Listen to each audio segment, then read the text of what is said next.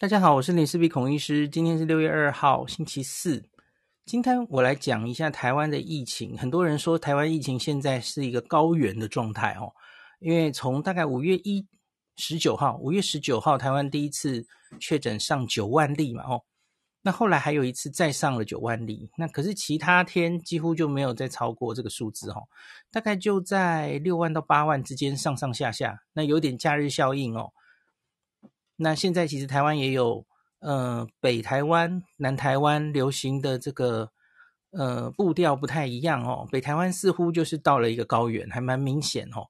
那可是中南台湾正在往高点走哦，大概这样。那所以你整个一消一长，看起来其实就是在一个疫情的高峰，高原不是高峰哦，在在这个九万、八万，然后上上下下已经如是者。到现在大概两周了嘛，五月十九号开始到的高峰哦。那所以我们如何看待这个数字？那我今天用一些啊、指挥中心最近其实公布了蛮多数字，我觉得非常值得参考。我我也觉得很高兴，因为我们之前就只能看这个每天确诊数字在这边解读哈、哦，可是其实这个是不够的哦。那我早在大概一个月前我就跟大家说哈、哦，台面上这个确诊数字已经失真了哦。特别是之前我们是因为 PCR 的量能的关系，其实你就卡在某一个确诊的数字，你就上不去了嘛。那现在其实状况改变了很多，然后我们有很多其他的数字可以来看到底我们疫情在什么状况。我今天就一一来跟大家分析哈。好，首先我先来讲一个今天早上在行政院院会后的报告，那个庄副哈想想有。一个完蛮完整的报告哦，它里面有一张图，我觉得很重要哦。那今天早上的十点，台湾是累积两百一十二万这一波 Omicron BA.2 为主的疫情哈。那本土是两百一十万了哦。那这一周，这一周五月二十六到六月一号新增五十六万例哦，五十六万两千六百零六例。那相比于前一周五月十九到二十五号这一周哦，这周是。五十七万七千八百五十例，哦，差不多哈、哦，五十七万跟五十六万，这个差了一万五千人左右哦。那这个是下降了三 percent，可是你也不能说下降三 percent 是多少，对吧？那仍处于这个广泛社区流行。那新增病例数跟前一周相当了哦，唯独这个组成已经不太一样了哦，中南部县市增幅较大。那另外。我们整体看到的中重症跟死亡病例是快速在上升的哦。好，这里我要稍微讲一下，这个是一个很重要的时间点，因为你知道五月二十六号发生什么事？五月二十六号我们改了哈，非常大的改变。前几期有跟大家讲的哈，就是我们快筛阳性，家用快筛的阳性，经医师确认就可以直接当成确诊了哈，不需要再去做 PCR 了。所以因此从这一天开始。还有之前呐、完全不一样的状态了哦。那到现在快筛阳其实就变成主流了哈，所以现在的确诊数其实已经跟 PCR 量能比较没有关系了。那这两者呢，这个两个数字未必能直接比较啊，因为他们各自哦，PCR 有检查量能问题，之前有检查量能卡在那的问题，那现在发快筛，那就要决定于你发快筛给谁做嘛，哈。那是不是每个人都可以拿到快筛？民众会不会自主去做快筛？哦，像是高雄有对于老人家或是怎么样很广泛的去发快筛，哦。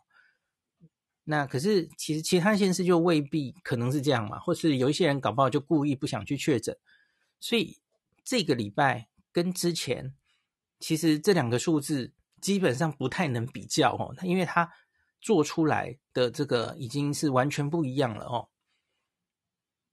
那可是至少到目前为止，我们又多看了一周哈。我我有几个数字可以跟大家参考哦。第一个，我们观察到快筛也有明显的假日效应，这个 PCR 的时候就有。那这也不令人意外哦，因为诊所啊，我们现在快筛阳性啊，其中有很大部分是诊所医师来评断、来通报的哈。那指挥中心这几天有公布了几个有意思的数据，我可以跟大家讲哦。这个诊所通报快筛阳性确诊的情形，这是六月一号公布的哦。从五月二十六号开始开放的那天，急剧的上升哦。那天这个快筛居阳总数就上了六万哦，快筛直接就算阳性六万，其中有三万三千例是诊所通报的哦，这占了五十五 percent。那后来这个比例啊，就逐步上升，到了五月三十一号已经高到六十 percent 了哦。所以就是可以想象到，诊所可能是原本可能还有一些不顺畅哦，这可是医师们都越来越熟悉了哦。所以现在已经高到六成都是诊所的医师通报快筛阳哦。好，另外我刚刚说假日效应哦，五月二十八跟二十九号哦，呃，特别是二十九号那个星期天，他就掉到两万去了哦。那三十号星期一，因为到了假日第一天嘛，哦，哇，就冲上四万七，所以这个可以差一倍哦。可是平均大概这一个礼拜来，就平均大概就是三万多，三万多哦。从诊所通报数字都还蛮稳定的哦，所以我才说我用高原来形容它哦。By the way，这个数字在五月二十五号之前大概都是八九千而已哈，因为那个时候其实我们就有几个身份，就是居隔中、居检中就就可以算了嘛哈。那个时候有一些身份还有六十五岁以上嘛哈，那二十六号以后是全部的人都可以哈，所以就数字从一万以下。增加到三万以上，哦，大概是这种状况。好，这个是快筛阳性的比例。好，另外我们再来看几个有趣的数字，哈。全台湾在五月三十一号的这个时点啊，我们总共有四十六万人在居家照护，四十六万哎，你没听错，很多哦。那这样居家照护的，就是还没有结案的人，他还没有解隔离，还没有康复出去哈。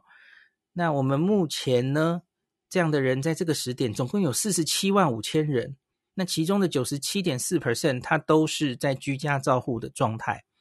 那其中只有一点七 percent，他是住院的哦，比较严重或是判断需要去住院。那一点七 percent 是大概接近八千人在住院哦。台北区就占了三千五百人哦，住院人数其实还是北部为主哦。那这个时点，高屏区是一千一百三十人，中区是一千两百三十九人，这是三大都会区占了绝大多数的案例哦。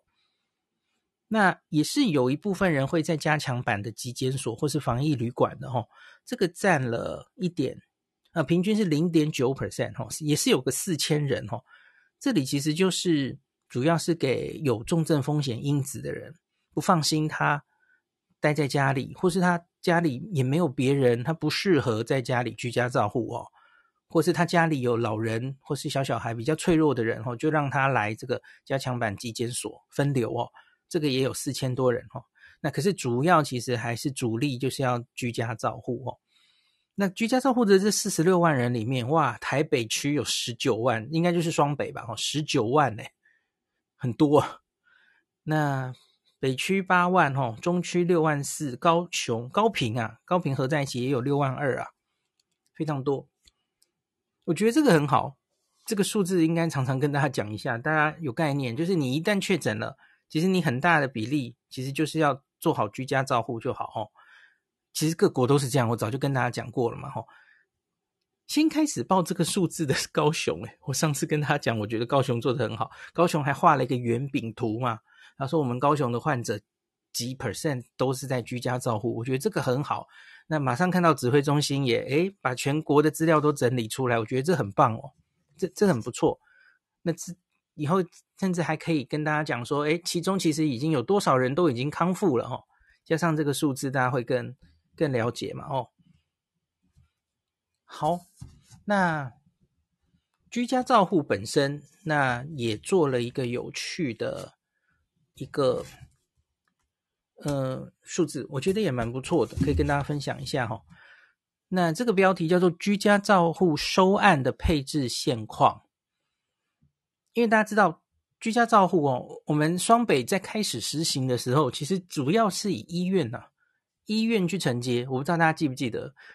新北是最先开始进入居家照护的嘛？他们那时候就分区然后后面会有一个负责的医院，大家应该还记得吧？所以主要原本是用医院来来接住这些居家照护，可是大家都知道，我们前一个月出的事情就是都是大医院在忙，开筛检站，然后急诊冲去急诊，然后急诊外面设急门诊，然后全部都是 这些医院的人在忙，结果诊所没有办法加入帮忙，想帮忙一开始都没有管道。这是不对的，这是多半都是轻轻症甚至无症状的这个病，你怎么可以只有你就让这个基层医师晾在那里？然后现在其实因为感冒，这什么流感都变得很少，他们其实诊所没什么生意呀。其实他们是愿意看这些病人的，可是一开始你就把它排除在整个照护体系之外，是不对的。我们现在终于比较正常了齁。那这里。看一下居家照护目前都是谁在收治，就是在照顾这些病人呢？这有一个很有趣的比例哦。我们先说全国，全国的话哦，大概七成啊都是诊所，包含了卫生所哦，来负责这些居家照护的受案哦，给他关怀或者怎么样的哦。那医院只有三成，我觉得应该要绝大多数都由诊所负责比较对哦。去基层的医师上场的时候，哈，他们应该也很高兴，因为呃很愿很乐意吧，因为其实这样就等于就是看诊嘛，会会有会有薪水的嘛，吼，他们不会不乐意的啦，而且多半假如只是试试训的话，吼，好，那可是各区就有有趣的差别了，吼，我刚刚说的双北可能就是因为一开始是大医院承接哦，所以啊，台北区应该就是双北两个嘛，吼。诊所大概只有五十二点八，那医院占了四十七点二。我觉得双北医院要减压啦，这个四十七还是太高了。你其实大可放手让诊所来接手啊。哦，那个现在什么开药试训，其实双北的诊所的基层医师应该很乐于努力，也负起他们在防疫上的一份责任哦，照顾民众的健康。那医院可以省下更多的力气来照顾重症、中症的病人，这本来就应该是这样来对付这个病的嘛，轻重症分流。好，那其他的地方有些已经做得非常好了，我不知道他们是怎么做的，是不是当地的卫生官员或是市长本来就有这种远见？像是东区啊，九十七点四都是诊所来做啊，中区九十六点五。那其他的北区、南区跟高平区大概都是七成，那高平也也有到八成哦，七十九点八哦。那高平那个医院负责这个居家照护只有二十点二哦，这个这这个有趣的数字哦。那我觉得应该让诊所越加越多哦，让医院不要忙居家照护这件事，这才是正道啊，才是正办，才是以后啊，我们真的进入与病毒共存的那个时候。得病了还是居家照顾，让诊所来做这件事就好。大医院不要忙这个，大医院主要就是要接住每一个中重症的老人跟小朋友就好了。你们忙这件事就好了，诊所就忙这些轻症照护，这非常正确的这个轻重症分流，本来应该就是这样子的哦。那就是。我刚刚提到的两点哦，一个是我们现在的确诊已经这个七成啊，是基层诊所，哎，不是七成，就是快筛阳就确诊，这个已经到了呵 呵数字，数字不见了，诊所通报这个百分比已经六成都是基层诊所通报，一个是这个数字，第二个数字是居家照护有七成是基层诊所收案。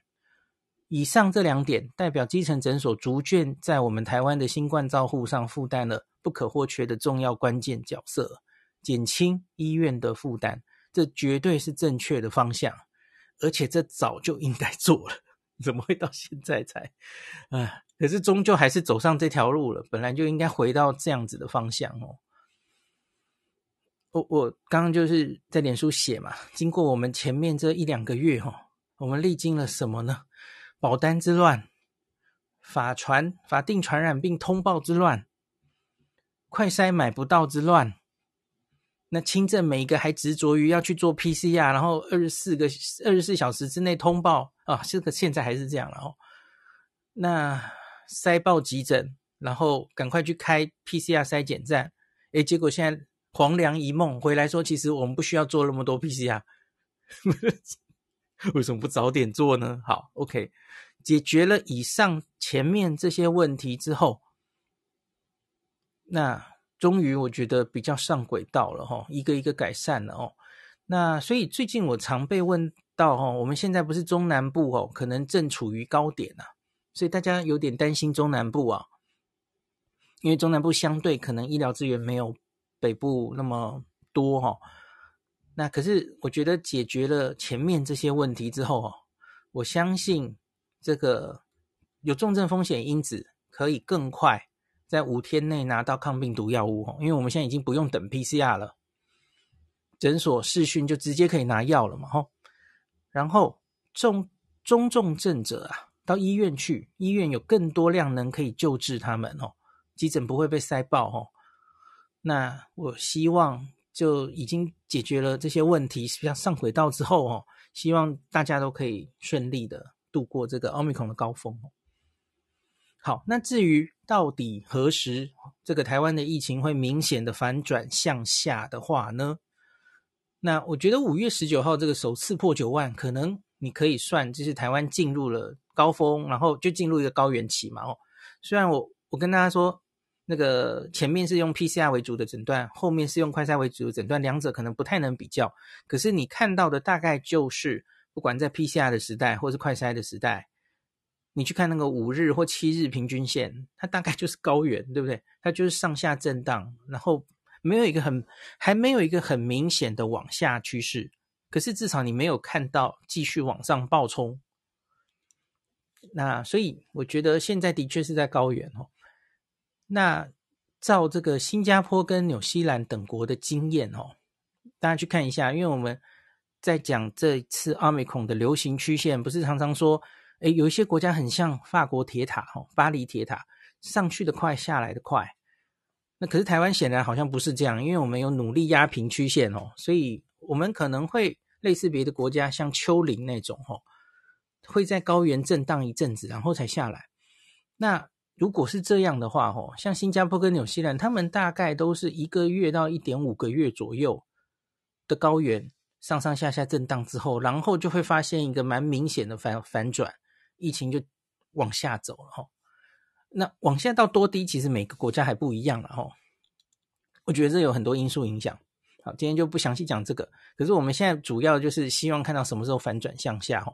如果如同别的国家的经验的话哈，我觉得我们因为你看五月十九号已经离两周了吧，两周已经过去了，所以因此从现在开始算，假如是一到一点五个月反转的话，那从现在开始算大概。最快两周，最慢四周，我觉得我们就有机会看到曲线开始下降了哦。可是当然你也知道，全台湾每个地方这个走的疫情的速度不一样哦。我觉得北台湾可能会比较先明显往下脱离高原期，那之后中南部才再隔一个时间，它再明显往下。那当中南部也都往下的时候，那就很明显就整个加速往下了哦。所以你这样加个一到啊、呃，对不起，加个二到四周，那就是最快六月中，最慢七月初。我想我们大概就可以见到曲线反转了哦。那是快是慢啊？其实要看我们这一阵子自主 NPI 的强度哦。如果你其实民众有点担心那个 NPI 做得很好哦，那反而是大家感染的比较慢嘛，吼，所以就就会比较反而比较。会拖得比较久哈，那可是假如大家其实就端午节出去狂欢哈，也不在乎这个了哈。我不知道中南部现在状况怎么样哈，哇，那就是很快的感染，那就是最近阿中也常常有提到这个嘛哈。那他说观察别的国家哈，很多国家就是这个是呃确诊率啊，过了十到十二 percent 左右，大概就会往下降。这里我可以说明一下哈，那个这两天记者会上常常有记者问这个问题哈，是这样的，那个为什么会抓十到十二 percent 的数字哦？呃，这个李斌老师今天也有提哦，他说为什么？他说不知道这个十的这个数字是怎么来的哦。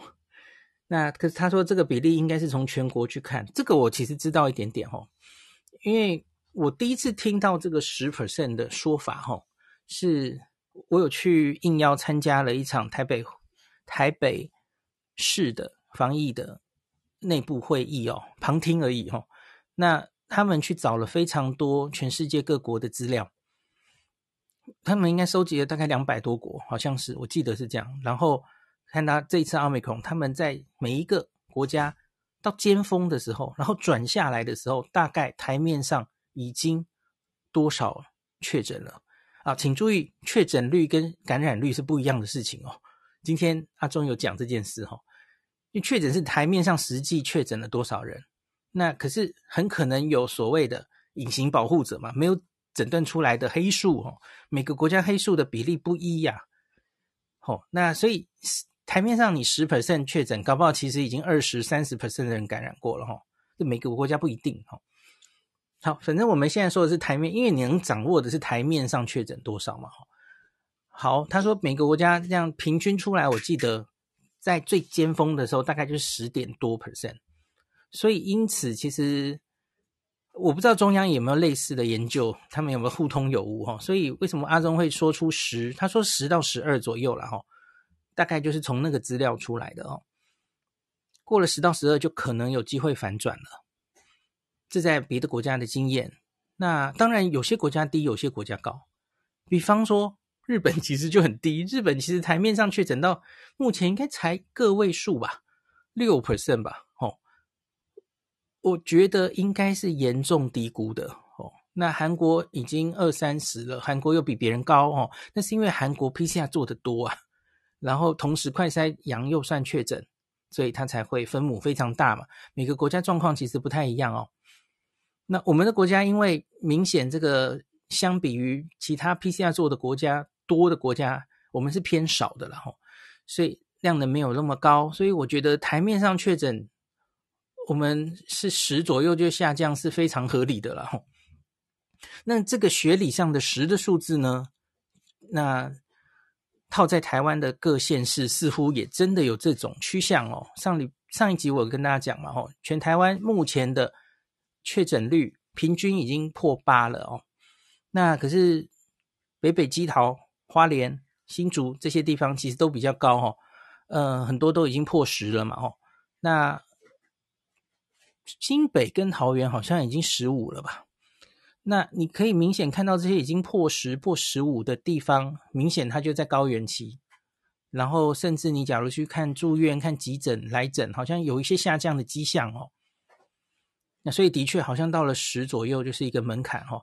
那这些中南部多半都还在十以下哦，五啊六啊这样子哦，所以大概还到高峰，到高原下来可能还有一阵子，所以这个是这个十 percent 是怎么来的哦？可以跟大家解释一下。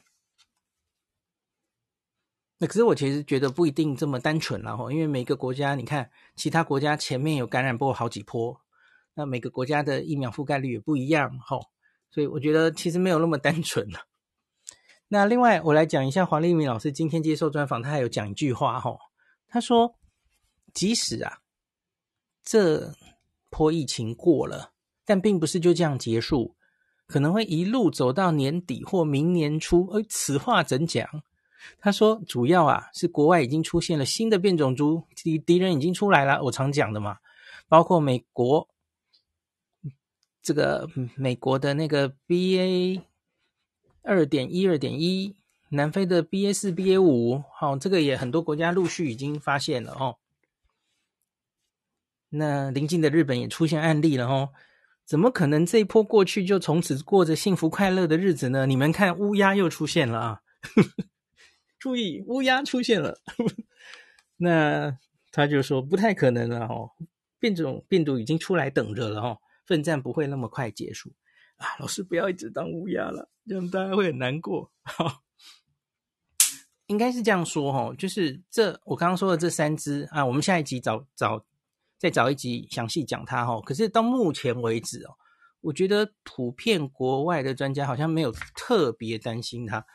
当然，我们现在做到的一些事情是：第一个，他们出现了 Delta 的那个 L 四五二的那一个突变，然后那个突变是让它传染力更高，然后它的免疫逃逸更厉害哦。在免疫逃逸的这件事情上面啊，BA 四跟 BA 五比较更严重，呃，比 BA 二点一、二点一还严重。那传染力的话，反过来哈，传染力是那个美国的这株比较严重哈。那可是这两株到目前为止看起来哈，它的确会造成案例再上升一波哦。呃，虽然可能好像没有太大波，然后住院死亡也稍稍可能会上来，可是看起来好像没有太令人担心哦。那甚至南非这一波的 bsba 五好像又过去了哦。在我们还没有研究清楚之前，它又过去了。对，所以我觉得好像没有太担心这件事。世界各国开放的脚步其实也没有因此停下来。那总之，我们就继续观察别国，在我们奋战跟 BA.2 奋战的同时哦，就再观察一下别国后续的资料嘛。我相信接下来资料也会越来越多的哦。比方说疫苗到底有没有效哦？那我想，这个美国六月底就要决定这个秋天之前他们打的次世代疫苗要怎么选。我相信他们一定会考虑这些可能的 Omicron 的 表妹们 的影响哦。那有没有及时出来了一些数字哦？呃，来针对这些可能的下一株会席卷世界的病毒做什么准备哈？那这里我们就继续等，先不要跟乌。乌鸦黄立明老师一样这么悲观了，我觉得大概不至于吧。好，那今天最后再讲一点点。呃，李冰老师今天的专访，他有提到说，这一波疫情他有三个一开始没有想到的这个意外的事情。有一个我们前一集已经讲了，就是没有想到台湾儿童脑炎的发生率。哦，怎么这么高的这件事？这个前一集解释过了。那第一个，他说第一个意外是没有预料到疫情的高原期可能会持续蛮久的。这个其实我刚刚的内容也跟大家解释过了哈。因为看看着别的国家的资料，其实我我我大概从一个月还是多久以前就开始讲，我觉得台湾应该不会像像塔，应该会比较像丘陵，哈。在高峰可能会维持一到一点五个月，我我我这个预测讲了一个多月了，所以我们看看接下来会怎么走哦。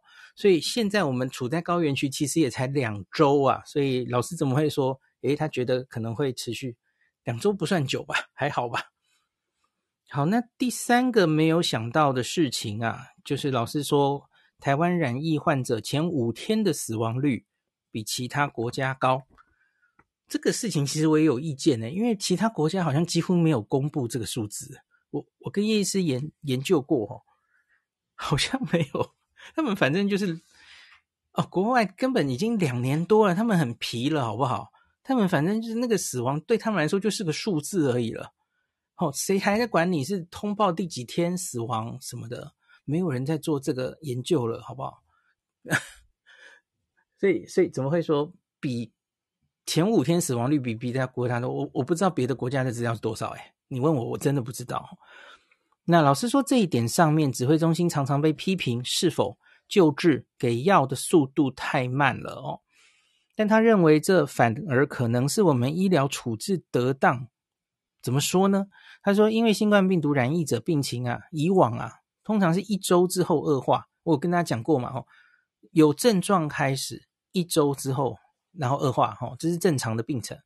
可是现在接种疫苗防了重症，那口服抗病毒药物避免轻症转重症哦。那因此你把这些预防掉了，所以后面发生重症的人变少了。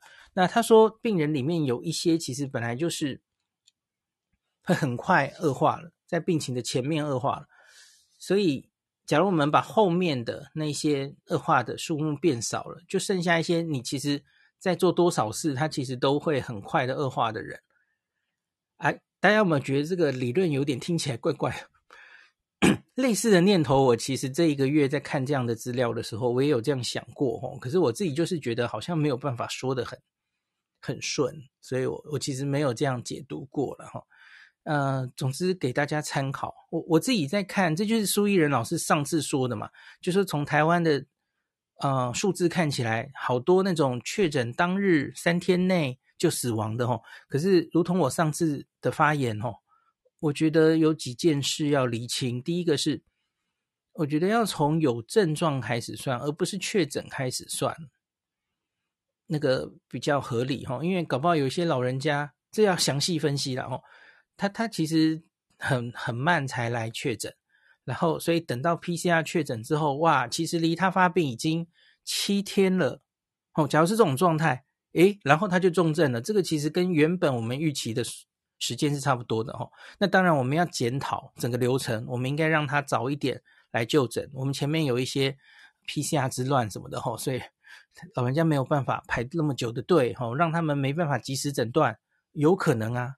那我们早期的时候给药的流程不是这么顺哦，然后为了确诊等 PCR，这当然都有可能延迟到。所以我觉得这个要怎么解读？这些资料我们需要更详细的，你要跟我讲这些到底是哪一个状况，而让它呈现出来是，我想这个确诊之前主要还是用 PCR，然后 PCR 确诊日之后，哇，它可以在当日或是三天内就死亡，到底是孰令置之？我觉得要再告诉我们更多一点资料，我才能够下定论，然后，可是我刚刚说。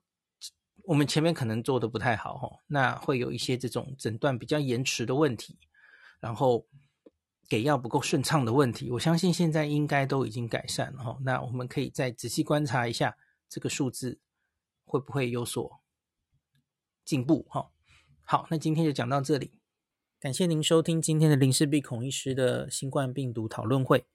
如果你觉得这个节目对你有帮助，喜欢的话，欢迎你推荐给你身边的朋友，或是在 Apple Podcast 上面留下评价，后也可以留言，吼，五星好像每天都可以留哦。希望大家当我的种子教师，推广正确的新冠卫教，以科学防疫，不要只以恐惧防疫。行有余力的话，欢迎您赞助林氏璧孔医师喝杯咖啡，让我可以在这个纷乱的时代继续分享知识。努力做正确的新冠相关卫教。如果你想看到更多孔医师分享的新冠疫情相关资讯，或是林氏必发的日本旅游资讯，欢迎你加入脸书上的日本自助旅游中毒者粉丝专业。那或是我也有 LINE 的官方账号，或是 Telegram。那这一些连接都在 Pocket 前面的我的电子名片里面，可以在一个页面就看到我所有的发声管道，都欢迎您加入。那我们就下一集再见喽。